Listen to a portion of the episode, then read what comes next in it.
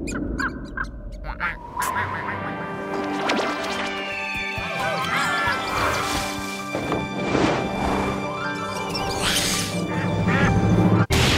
Coming invasion, come on, grab your friends. We're going to very awesome lands for everyone and for free. The fun will never end. It's invasion time. Hallo und herzlich willkommen zum Podcast der Comic Invasion. Ich bin Carlos und Lara ist dabei. Hallo, hier ist die Lara.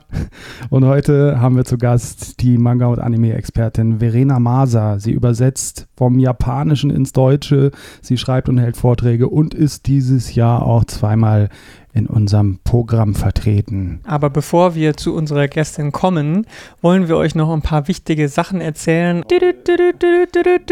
Breaking News, Breaking News, denn es war jetzt eigentlich wieder geplant, die komplett, das komplette Festival erneut virtuell, rein virtuell via Online-Stream und auf der Webseite stattfinden zu lassen. Und wir haben just jetzt äh, nach langer Abwägung und Diskussion auch mit unserem Festivalort, dem Partner des Museums für Kommunikation Berlin, immer wieder darüber gesprochen und diskutiert. Und jetzt haben wir uns doch erschlossen, wir, das Museum wird offen sein am Festivalwochenende für BesucherInnen. Also am Festivalwochenende am 4. und 5. September können dann doch tatsächlich Besucherinnen reinkommen und einige Ausstellerinnen werden dort sein. Genau, also das äh, Bühnenprogramm, das wird äh, weiterhin als Online-Stream übertragen, auch aus dem Museum wieder, aus dem Raum auch, aber da können wir dann keine BesucherInnen in den Livestream-Raum reinlassen, weil das ja halt wie ein Fernsehstudio ist. Das würde dann auch nicht funktionieren,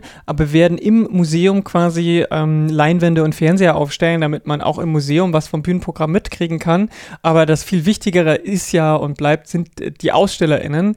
Das wird natürlich jetzt so kurzfristig wie es ist, ähm, nicht ganz so viel äh, an Tischen sein wie jetzt in den Jahren vor Corona, das ist ja klar. Es ist jetzt zu kurzfristig, viele Leute haben vielleicht auch noch immer keine Impfung bekommen oder sind halt generell vorsichtig. Deswegen ähm, erwartet da jetzt nicht 60, 70 AusstellerInnen. Die genaue Zahl, Anzahl und wer das ist, erfahrt ihr natürlich auf unserer Website comicinvasion.de. Genau, und es ist noch wichtig zu sagen, es gibt natürlich Hygieneregeln, die hm. gelten und ihr müsst euch anmelden, wenn ihr kommt. Es kostet nichts, wie gehabt, Eintritt frei, aber man muss sich anmelden über ein Ticketsystem online. Genau, das ist das, was wir eigentlich letztes Jahr geplant hatten, denn letztes Jahr wollten wir ja mit großem Hygienekonzept das Ding als schon als Hybridveranstaltungen stattfinden lassen und dann kam die Regelung, weil die Inzidenzen doch zu krass waren und äh, die Pandemie so richtig losschlug. Deswegen haben wir das jetzt ähm, nochmal neu überarbeitet ähm, es gelten natürlich die 3G-Regeln, also entweder man ist geimpft, man ist getestet oder man ist genesen mit Nachweis. Eins von den drei Sachen muss passiert sein und wir werden mit Zeitslots arbeiten, die ihr über kostenlose Tickets dann über die Website buchen könnt. Dann nutzen wir das Ticketsystem vom Museum, also ähm, das ist schon etabliert, sollte also funktionieren. Außerdem haben wir eine weitere sehr freudige Nachricht. Die Satelliten sind zurück. Unser Begleitprogramm zum Festival ist wieder da. Das hat jetzt zwei Jahre ausgesetzt, aber dieses Jahr haben wir wieder eine Woche vor dem Hauptfestival, eine Woche voll mit Satellitenveranstaltungen. Mhm. Als Warm-up sozusagen. Für euch, damit ihr euch richtig einstimmen könnt, endlich wieder durch die ganze Stadt und online teilweise gibt es Programm. Ab dem 27.08. könnt ihr dann äh, zahlreiche Dinge besuchen, online und vor Ort, also auch tatsächlich physisch in der Stadt. Mhm. Für manche Kermog-Workshops müsst ihr euch vorher anmelden. Alle Informationen, alle genauen Daten und das genaue Programm findet ihr natürlich auf comicinvasion.de slash Satelliten. Die Satelliten sind zurück und better than ever. Und wir werden auch dann eine Sendung mit Caro dazu machen, die im Team für die Satelliten zuständig ist. Und jetzt kommen wir zu Verena Maser. Hallo Verena. Hallo.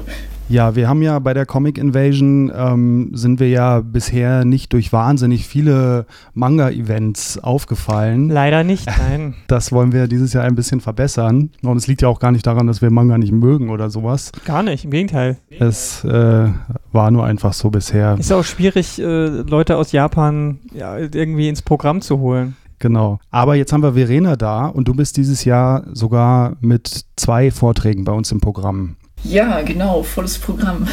Und zwei ganz interessante Vorträge. Aber bevor du uns ein bisschen was davon erzählst, erzähl uns doch mal ein bisschen von dir. Du bist ja Übersetzerin, Autorin, hältst Vorträge und so weiter. Erzähl doch mal, wie du dazu gekommen bist überhaupt. Ja, also ähm, erstmal vielen Dank für die Einladung. Äh, Lara, Carlos, freue mich sehr, dass ich hier sein darf und freue mich auch, dass ich bei der Comic Invasion gleich so präsent sein darf. Yay. Ja, also mein Name ist Verena Maser. Ich ähm, bin, wie schon gesagt, Übersetzerin, äh, vor allem hauptberuflich. Ähm, ich habe Japanologie studiert in Erlangen, Trier und auch in Tokio ähm, und habe danach meinen Doktor gemacht. Ähm, mein Thema war ähm, Liebe zwischen Mädchen in der japanischen Popkultur, ähm, die historische Entwicklung, die Inhalte, das Publikum und auch ja, die Verlage in Japan beziehungsweise die RedakteurInnen, die dahinter stehen. Mhm. Und ja, das habe ich dann im Prinzip ausgebaut, kann man so sagen. Also nach dem Ende meines meines Doktors ähm, habe ich dann erst einmal gesucht, was ich beruflich machen will und bin dann ähm, so aus ja, Verzweiflung oder aus es gab nichts anderes ähm, beim Manga übersetzen gelandet ähm, und habe da inzwischen auch einige ähm, Titel über Liebe zwischen Mädchen ähm, übersetzen dürfen mhm. und ähm, halte über dieses Thema auch diverse Vorträge und ja, beschäftige mich weiter dahin und gelte im deutschen Raum, glaube ich, so ein bisschen als Expertin, was das angeht. Ja, aber nochmal ein Schrittchen zurück. Wie bist du denn überhaupt auf die Idee gekommen, Japanisch zu lernen? Einfach weil du Anime- und Manga-Fan warst? Ja, im Prinzip. Also ähm, ich fand Sailor Moon so toll und war dann der Überzeugung, wenn ich die Titel oder wenn ich die Manga direkt aus Japan importiere, ähm, geht es ja viel schneller, dass ich das lesen kann. Ähm, nicht bedenken, dass Japanisch zu lernen natürlich extrem viel Zeit in Anspruch nimmt und dass möglicherweise auch die Importkosten etwas höher sein könnten. Also das war noch in Zeiten äh, vor äh, E-Manga und mm. E-Books und so weiter.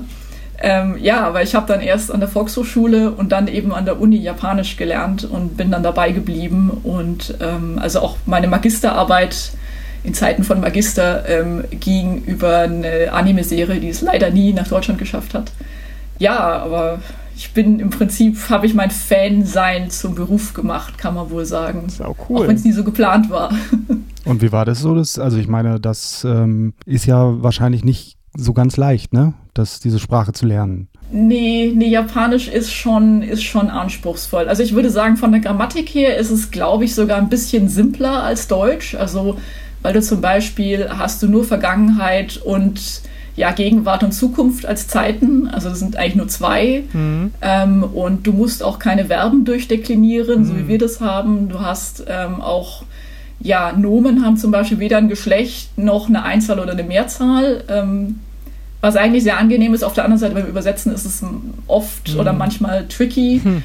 Ähm, ja, und dann hast du natürlich die ganzen Schriftzeichen, die du lernen musst. Das ist das eine Anspruchsvolle und das andere sind die vielen Höflichkeitsstufen, die du in der ja. Sprache drin hast. Ja, das glaube ich. Das ist einfach was, was unserer Sprache ja fast komplett fremd ist. Richtig, ja. So ein bisschen mit diesem Sie und Du haben wir das noch, aber äh, das ist ja sowas von einem ganz anderen Niveau und Level, was, ja. was diese Höflichkeitsform angeht. Und es, es, gibt halt viele davon, dass das, glaube ich, einfach auch wann verwende ich was und wie passt es mhm. zusammen, das kann man nicht mal so schnell in einem, in einem Jahr Volkshochschulkurs wahrscheinlich lernen. Nee, nee. Und also gerade auch, ich meine, die, die Sprache ist natürlich komplett anders als das Deutsche. Also du hast eigentlich so gut wie keine Wörter, die du dir intuitiv erschließen kannst. Mhm. Also anders als wenn ich jetzt Englisch lerne zum Beispiel. Ja das ist natürlich schon auch noch eine Herausforderung. Auf jeden Fall, das glaube ich sofort. Und ähm, wie ist es in Slang und so weiter, gibt es wahrscheinlich auch noch, oder? Um Gottes Willen, ja, das ist beim Übersetzen immer eine Herausforderung. Ja. Ähm, Japanisch lebt davon, dass es Slang gibt und auch sehr schnelllebigen Slang. Also es gibt jedes Jahr in Japan eine, eine Bestenliste, in Anführungsstrichen, mit den äh, slangigsten Ausdrücken, die neu erfunden worden sind in diesem Jahr und die möglicherweise im nächsten Jahr auch schon wieder vergessen sind. Ja. Ähm, so wie das Jugendwort, das, das deutsche Jugendwort des Jahres oder so. Ja, aber, aber noch sehr, sehr viel näher tatsächlich am, am Jugendwort dran, in Anführungsstrichen. Okay. Also wenn ich mir unsere Jugendwortbestenliste denke ich mir, okay, wenn ich das kenne, dann kann es kein Jugendwort ja, sein. Ja, stimmt. Ja. Ja, und dann haben dich die Manga und Anime motiviert, das durchzuziehen. Oder gab es da noch andere Tricks oder Motivationen? Mm, nö, ich glaube, es haben tatsächlich Manga und Anime hat mich dabei behalten und dann wahrscheinlich irgendwo so zwischendrin so das Gefühl, ich, ich will das jetzt durchziehen. Mhm. Also ähm, so nach dem Motto, ich habe jetzt angefangen, ich kann jetzt nicht wieder aufhören. Äh, ich habe jetzt mein, mein Gymnasial-Oberschulzeit daran verschwendet, in Anführungsstrichen. Beziehungsweise du hast ja wahrscheinlich dann auch äh, mehr und mehr die Dinge wirklich lesen können, auch, oder? Ja, wobei, also ich kann mich erinnern, als ich ähm, das erste Mal nach Japan kam, nach vier Semestern Japanologie, ähm, das Lesen ging sehr, sehr langsam mhm. und ich musste so schon fast jedes Wort raussuchen bei den Manga, die ich gelesen habe, weil das natürlich jetzt auch nicht unbedingt Manga waren, die ähm, voll mit Vok Vokabular aus den, aus den Japanologiebüchern waren. okay. Aber also, ja. weil man sagt ja immer so gerne, so Comics äh, können, können auch super gut zum Fremdsprachenlernen beitragen. Ähm, würdest du sagen, das ist dann im Manga eher schwierig, weil das einfach so eine völlig, weil das andere Sprachebenen sind und nicht so diese, diese Sachen, die man dann eben äh, in den Kursen so lernt? Ich glaube, es kommt tatsächlich darauf an, welchen Manga man sich raussucht. Mhm. Ähm, also, oh, wenn ich jetzt überlege, Sailor Moon, Uh, Sailor Moon hat schon sehr viele ähm, ja, fremdsprachliche Ausdrücke drin, beziehungsweise Ausdrücke, die ähm, halt frei erfunden sind von der Autorin. Mm das macht das Lesen jetzt nicht unbedingt einfacher. Es hat auch, da es ja um, um Schülerinnen geht im mhm. Teenageralter, hat es, glaube ich, auch relativ viel Slang drin, den man jetzt so im Unterricht auch nicht wirklich lernt. Ja. Also ich glaube, es bietet sich nicht unbedingt an als, als Erstleseerfahrung. Ähm, wenn man natürlich den, den Text auf Deutsch kennt und weiß, was passiert, dann kann, tut man sich möglicherweise leichter. Okay. Ja, also lernen, glaube ich, ist eher schwierig tatsächlich. Aber wenn man schon ein bisschen kann und sich dann so zu motivieren damit, ähm, glaube ich, das funktioniert schon. So, so besser dann mit so Slice of Life-Geschichten wahrscheinlich. Ich glaube tatsächlich, ja. ja. Oder vielleicht auch mit Sachen, ähm, wo, wo eher erwachsenere Figuren mhm. drin vorkommen, die jetzt nicht so totalen Teenager-Slang sprechen. Also so ein Taniguchi meinst du? Ja, ich glaube, das, wobei, da ist vielleicht auch wieder so literarisch. Ja, ähm, eben, das ist dann schon wieder ja. zu abgehoben. Wie ist denn, ja, wie ist denn das eigentlich im Studium mit Manga äh, an, der, an der Hochschule? Ist, wird das da voll äh, akzeptiert? Weil ich weiß, als ich studiert habe und in meiner Kulturwissenschaftssache, da war Comics, äh, wurde immer noch sehr skeptisch beäugt, wenn ich da mal was drüber machen wollte. Ja, also ich meine, zu meiner Zeit, ich glaube, wir waren so der, der Anfang der Manga-Welle in der Japanologie, ah, in Anführungsstrichen. Okay. Ähm, da war das auch noch nicht sehr präsent. Also ich glaube, wir haben im Unterricht boah, vielleicht mal einen Manga oder eine Manga-Seite gehabt, aber sehr, sehr viel mehr glaube ich auch nicht. Ähm, wir haben auch, glaube ich, keine Anime geguckt im Unterricht, wenn mich nicht alles täuscht. Das ist ja erstaunlich. Ähm, ja, aber wie das mein, das war jetzt vor, äh, also Anfang der 2000er. Mhm. Da war das alles noch nicht so. Da war es auch noch schwieriger, ähm, also DVDs mit Anime zu kriegen. Ich glaube, da gab es noch gar keine DVDs. ja, doch. Ich glaube, DVDs gab es Anfang der 2000er dann schon so langsam, aber wahrscheinlich keine mit äh, japanischen Originalsprachen. Ja, oder das schon. Oder, ah, weiß ich gar nicht mehr. Zu lang her. Aber es bietet sich doch eigentlich total an, dass man Manga und Anime dafür ranzieht. Ne? Heute ist es wahrscheinlich ganz normal, ne? Ich, ich weiß es ehrlich gesagt gar nicht, wie das inzwischen so gehandhabt wird. Also ich meine, ich erinnere mich, als ich ähm, meinen, meinen Japanese Language Proficiency Test abgelegt habe, das ist sowas wie der, wie der TOEFL, mhm. aber für, für Japanisch ähm, die oberste Stufe. Da kam tatsächlich ein Ausschnitt aus einem Anime vor im Hörtest. Oh. Das fand ich sehr cool. Geil. Äh, ich weiß aber nicht, ob äh, andere Leute das auch erkannt haben und ob andere Leute das auch so cool fanden, die keine Ahnung haben. Ja, also ich weiß, ich, habe einen Kumpel, der Japanologie studiert, ähm, der beschäftigt sich vor allem mit Esskultur mm. äh, und Literatur zur Esskultur auch und so. Also äh, das ist ja auch wieder ein ganz anderes Phänomen. Also ich glaube, aktuell ist es vielleicht auch einfach so, dass wenn wir äh, Japan hören, dass wir ganz viel Manga und Anime denken, aber die, die mhm. natürlich auch noch eine viel, viel, das ist nicht das, das Leben in Japan ist, glaube ich, nicht so krass Manga und Anime bestimmt, wie wir das denken, auch wenn es dort wahrscheinlich deutlich akzeptierter ist als Comics hier so vielleicht, weiß ich nicht. Es ist auf jeden Fall deutlich präsenter, das schon, ja. Du hast ja auch zwei Jahre in Japan gelebt? Ja, Insgesamt, ja, richtig, richtig. Also einmal ähm, während des äh, normalen Studiums eben und einmal ähm, um meine Doktorarbeit zu schreiben oder um ähm, für meine Doktorarbeit zu forschen. Wie war das so? Ganz breit gefragt. Oh, ähm, also das erste Mal weiß ich noch, am Anfang war ich so ein bisschen überfordert mhm. natürlich äh, mit Kulturschock und erstes Mal richtig Ausland und überhaupt. Mhm. Ähm, Fand es dann aber sehr cool, weil ich sehr coole Leute kennengelernt habe, also nicht nur JapanerInnen, sondern eben auch aus anderen Ländern. Mhm. Ähm, und ja, einfach dieses Leben zu genießen. Ähm, und das zweite Mal war natürlich ganz anders, weil ich mit ganz anderen äh, Erwartungen oder ähm, ja, ein, ein ganz anderes Wissen auch äh, über Japan da ankam. Und ähm, ich hatte so ein bisschen, also ich war mir nicht ganz sicher, wie meine Forschung funktionieren würde und ob ich alles wirklich so erforschen würde können, wie ich mir das vorgestellt hatte. Es war auch direkt ähm, nach Fukushima. Hm. Es war also alles auch ein bisschen so unsichere Zeiten, ähm, aber ja, die Leute waren erstaunlich offen und auch erstaunlich bereitwillig, mir Informationen und Auskünfte zu geben. Und ähm, ja, es hat großen Spaß gemacht. Also hm. fand's toll. Klingt geil, ja. Was hat dich dazu gebracht, nicht in der Forschung oder an der Uni zu bleiben? Weil nach einem Doktor kann man ja auch einfach da weitermachen, weiter forschen oder so.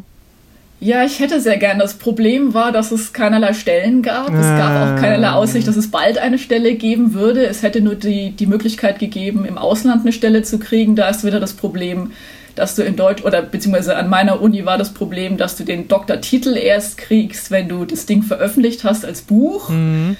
Und natürlich hat es nicht sofort funktioniert. Also ich hätte irgendwie 3000 Euro oder noch mehr hinlegen müssen, um äh, das Ding sofort zu publizieren. Boah. Und ich wollte aber lieber ähm, bei einem, also ich habe das Ding auf Englisch geschrieben, ich wollte bei einem US-Verlag das gerne ähm, publizieren, ohne selber Geld hinzulegen. Mhm.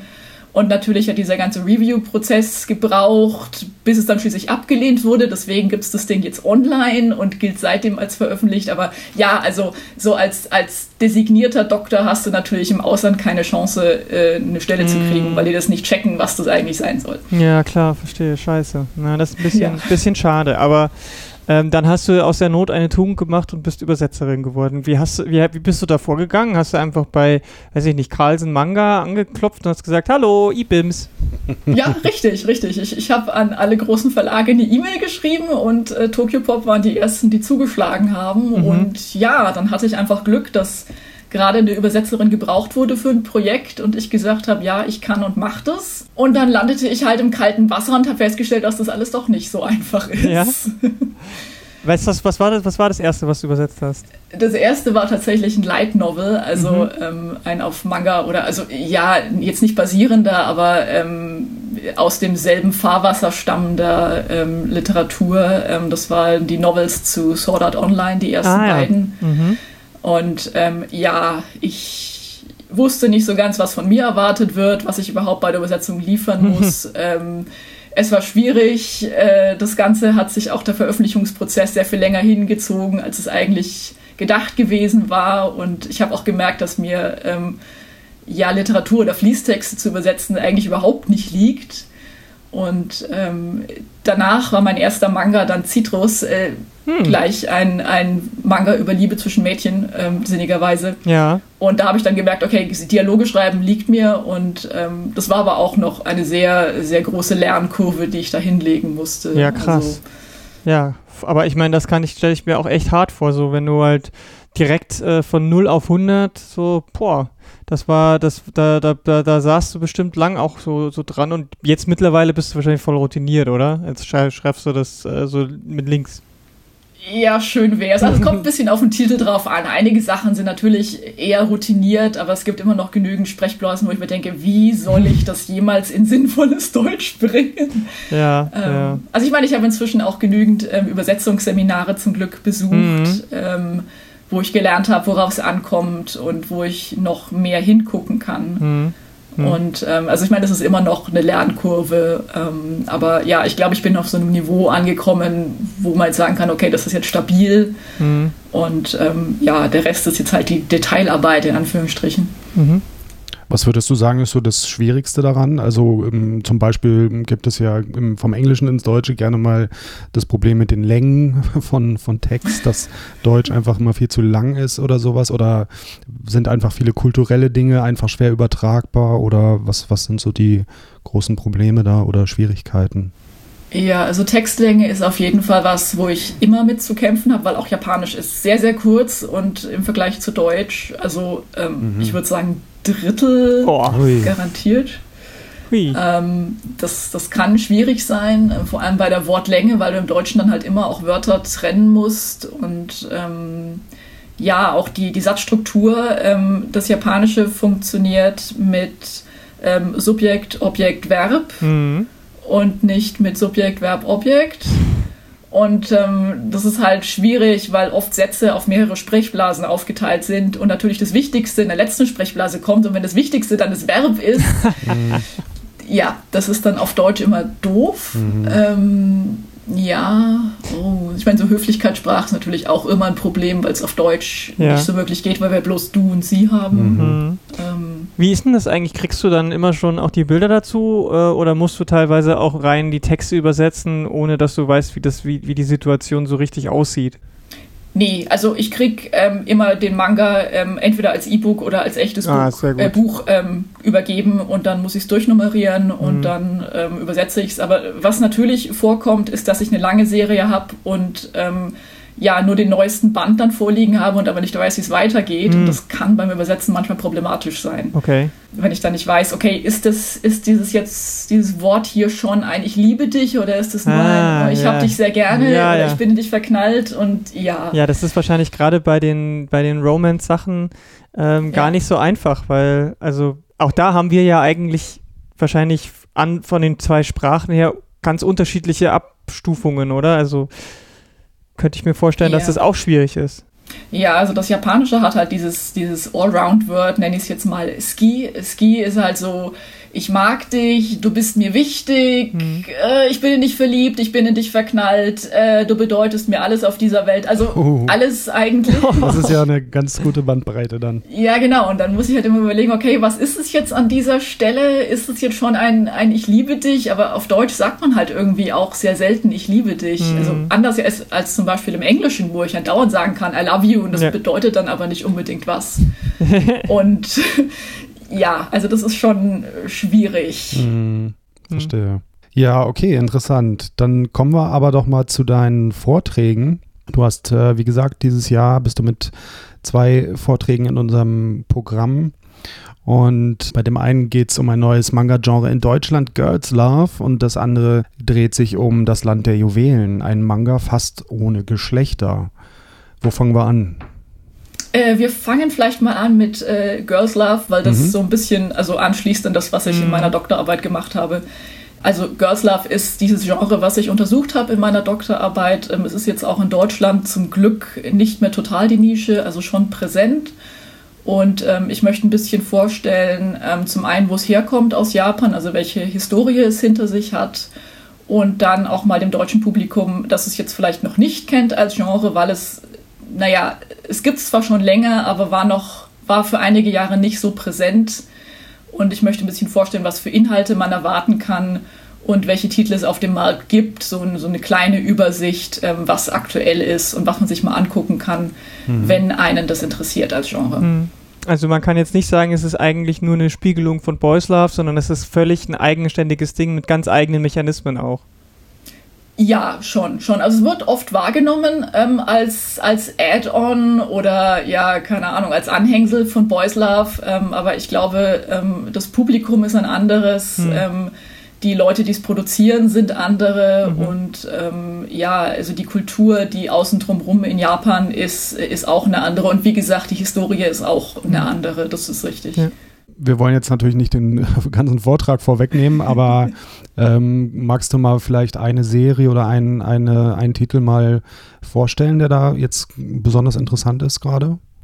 Uh, ähm, eine Serie, die ich persönlich sehr gerne mag, ähm, ich übersetze sie nicht selber, ähm, ist äh, Kase-san, also K-A-S-E und dann San. San ist dieses japanische Anhängsel für Herr, Frau, Fräulein, mhm. was auch immer. Ähm, es geht um ja, zwei Mädchen, die sich ähm, in der Oberschule, also so, so 11., 12. Klasse, ineinander verlieben. Und die Serie erzählt dann, ähm, ja, wie sich ihre Beziehung weiter fortentwickelt. Ähm, und das finde ich eigentlich das Interessante an der Serie, weil viele Girls Love Manga enden damit, dass die Figuren zusammenkommen.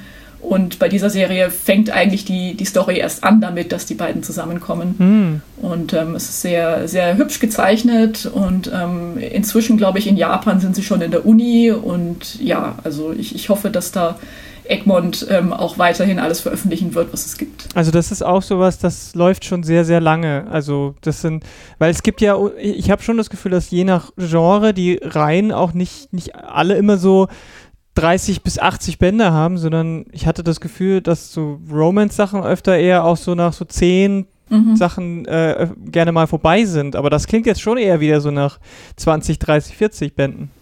Ja, nicht so ganz. Also ähm, die, die Ursprungsserie in Japan sind, glaube ich, äh, ich meine, es sind fünf oder sechs Bände und dann gibt es aber irgendwie ein Spin-off oder ja, mhm. ne, einen Neuanfang oder sowas. Mhm. Der, oh, ich weiß gar nicht, ich glaube, der hat aktuell drei Bände oder so. Mhm. Also ich, ich habe das auch nicht so komplett mitverfolgt. Es gab tatsächlich, also ursprünglich lief die Serie mal, ich glaube von 2012 bis äh, 15 oder so mhm. oder 16.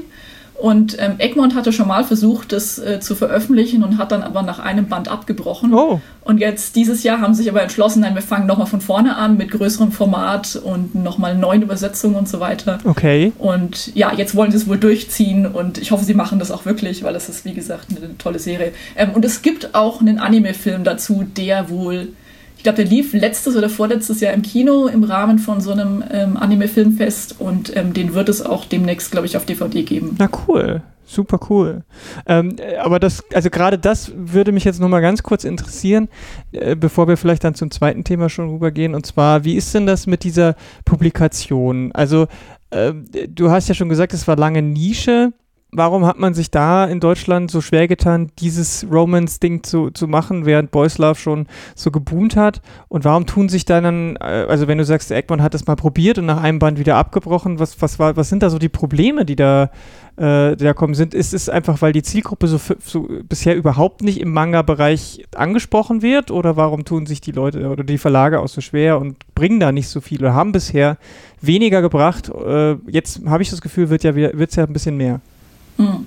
Also ich glaube, das Problem ist tatsächlich so ein bisschen die Inhalte, die aus Japan kommen. Ähm, meine, meine Kollegin Erika Friedman mhm. aus den USA ähm, definiert, das, definiert Girls Love in Japan gerne so als, ähm, oh, wie nennt sie das so schön? Moment, ähm, ich habe es aufgeschrieben. Mhm. genau, Lesbian Content without Lesbian Identity. Mhm. Also lesbischer Inhalt ohne lesbische Identität. Sprich, ähm, das Thema Sexualität wird nur am Rande diskutiert, wenn überhaupt. Mhm. Und ich glaube, möglicherweise, entweder dachten die deutschen Verlage, wir wollen Identität haben und haben nichts gefunden, mhm. oder sie hatten das Gefühl, das deutsche Publikum möchte Sachen mit Identität haben, mhm. ähm, oder sie hatten das Gefühl, das, was sie rausbringen, ist nicht erfolgreich genug und dachten dann, es liegt daran, dass die Leute ähm, es nicht lesen wollen. Mhm.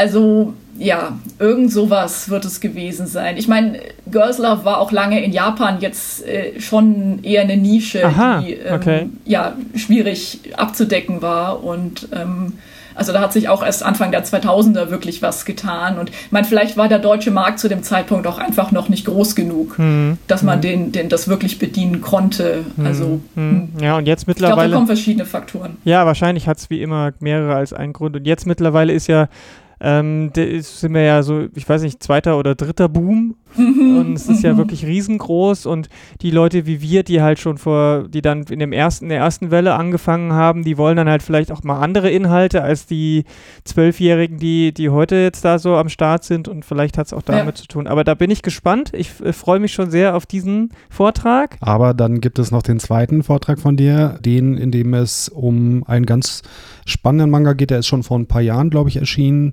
Das Land der Juwelen. Und in dem gibt es gar keine Geschlechter, richtig? Ja, also äh, es gibt ähm, schon ein, zwei Figuren, die ein Geschlecht haben, ähm, die haben aber keine so große Rolle im Verlauf ähm, mhm. der Story. Also der erste Band ist 2017, ähm, nein, Moment, 2018, glaube ich, mhm. erschienen. Ich bin mir nicht ganz sicher. Und dieses Jahr jetzt Band 11. Ähm, die Serie läuft in Japan auch noch, beziehungsweise sie macht in Japan leider Gottes gerade eine Pause. Mhm. Ähm, der Anime wird jetzt endlich dieses Jahr auf Deutsch dann erscheinen, Ende diesen Jahres. Ähm, da bin ich auch sehr glücklich drüber.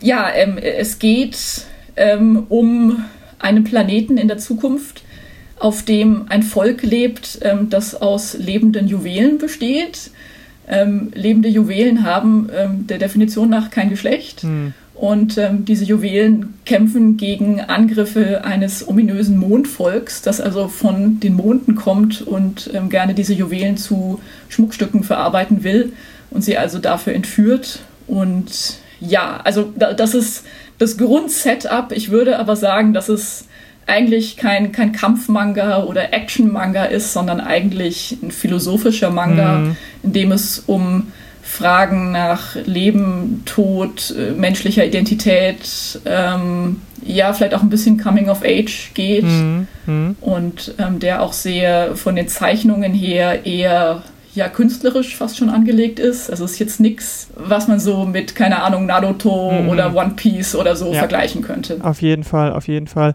Und da ist es jetzt so, dass es ja, ähm, das ging ja damals, als rauskam, auch so ein bisschen durch die Fachpresse, weil in der deutschen Übersetzung wurde dann, wurden dann die Neopronomen Xier und äh, so weiter benutzt. Ne? Das war das erste Mal. Mhm quasi. Richtig, richtig. Also meiner, soweit ich weiß, war mhm. es tatsächlich das erste Mal, dass in einem ähm, ja, Verlagsveröffentlichung ähm, das Neopronomen Xier vor, vorkam. Mhm. Wie, wie ist es mit dem, äh, du kennst den auch im Original, den, den im Japanischen? Im Original ähm, benutzen sie ein Pronomen, was eigentlich eher männlich genommen wird. Also dazu muss man sagen, im Japanischen braucht man eigentlich keine Pronomen. Also ich kann über Menschen sprechen, ohne zu spezifizieren, ob dieser Mensch weiblich, mhm. äh, männlich oder ja non-binär mhm. oder sonst irgendwas ist. Ja.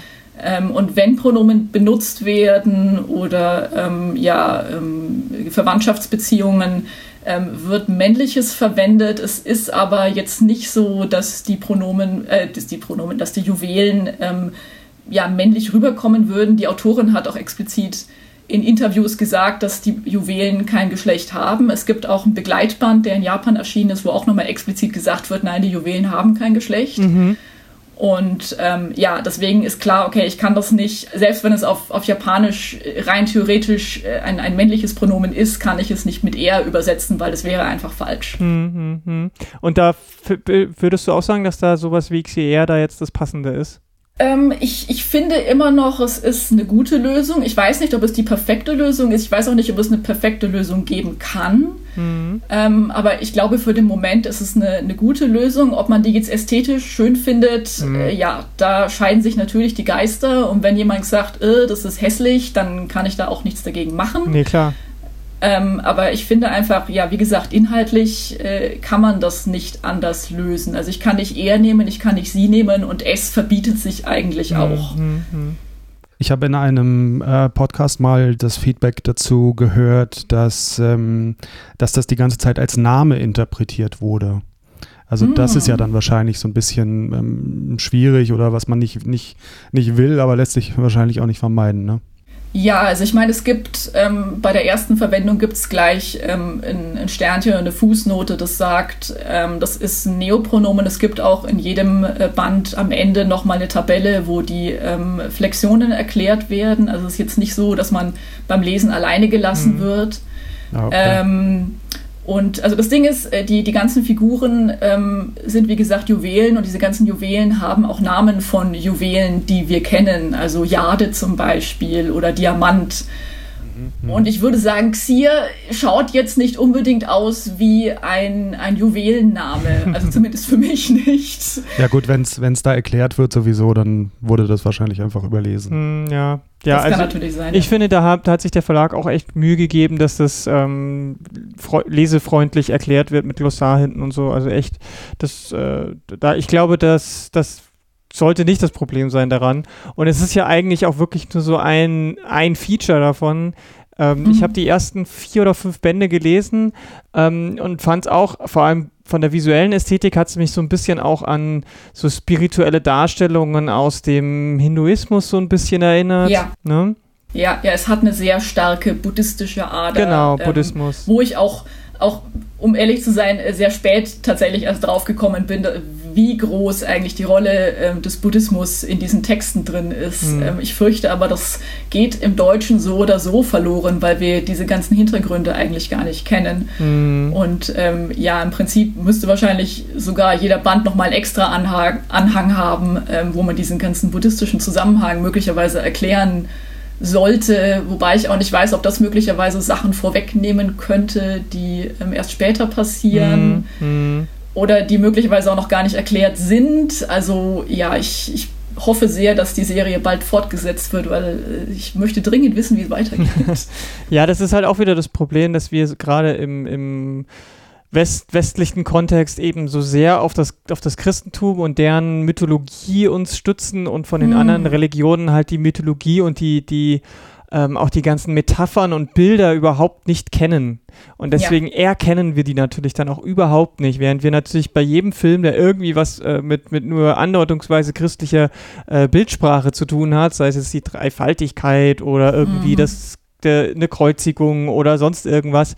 Ähm, das erkennt man dann relativ schnell und das ist halt da schade, weil dann solche Bände, die dann wirklich mal was anderes erzählen wollen als eben so ein klassischer Action-Manga, ähm, mhm. Ich glaube, das ist, das, da tun sich dann vielleicht auch Leute schwer, da, da ähm, das zu erkennen, weil zum Beispiel für mich war es eben schon eher so ein klassischer Coming of Age, fast schon auch so ein äh, Action-Manga, weil die, es geht, gibt ja ein Juwel, bei der Person ist es ja so, dass da wird ja schon wieder so ein bisschen dieses Klischee bedient, dass ähm, die Figur am, anderen, am Anfang irgendwie überhaupt nichts richtig kann und die mhm. nur immer so ähm, von den anderen mitgetragen wird und so und dann aber stellt sich raus, das ist eigentlich die, das Superjuwel. ähm, und das ist ja schon so ein bisschen so eher das klassische One Piece und so weiter oder äh, äh Dragon ja. Ball Ding, oder?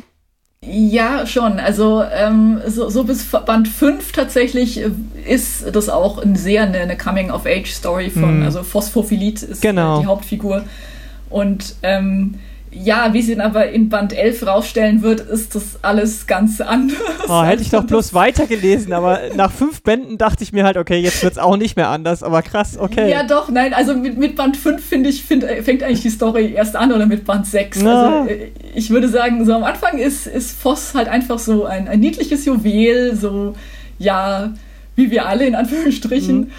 Und ähm, dann fängt aber eigentlich erst die, die Abenteuerreise an oder ja, mhm. das, was Voss eigentlich rausfinden will. Und dann tun sich auf einmal Abgründe auf. Und in Band 11 ist Voss mehr so die, die tragische Figur eigentlich. Okay. Okay. Und ja, also es lohnt sich auf jeden Fall weiterzulesen. Es, äh, immer wieder werden sämtliche Erwartungen über den Haufen geworfen. Mhm. Okay, sehr schön. Dann wissen wir jetzt schon mal einiges Bescheid über zwei der Programmpunkte im Comic Invasion Programm dieses Jahr. Ich freue mich drauf. Die genauen Termine für diese beiden Events hier haben wir noch nicht. Die sind noch in, äh, die werden gerade noch jongliert. ja, genau. Die einzelnen Zeitpunkte müssen noch äh, ausbaldowert werden. Aber äh, in den nächsten Tagen soll ja das Programm auf jeden Fall auch online gehen. Dann könnt ihr es da nachlesen. Ja, aber auf jeden Fall super cool, dass du das anbietest. Ja, ich freue mich auch sehr, dass ich eingeladen wurde, weil ich, ich werde nicht müde, über beide Themen allen zu erzählen, die nichts davon hören wollen. Sehr gut. Genau, und ganz grob können wir es natürlich sagen, am 4. und 5. September findet die Comic Invasion statt und wir hoffen, dass ihr alle einschaltet und reinschaut. Ja, dann freuen wir uns auf deine Vorträge, Verena. Ja, ich freue mich auch. Ich hoffe, äh, ganz viele Leute schalten zu und stellen dann im Chat ihre Fragen. Ich bin mir sicher. Genau, dann bis dann. Bis dann. Tschüss. Ja, Danke dir. Tschüss. Ciao. Coming invasion, come on, grab your friends. We're going to very awesome lands for everyone and for free. The fun will never end. It's invasion time.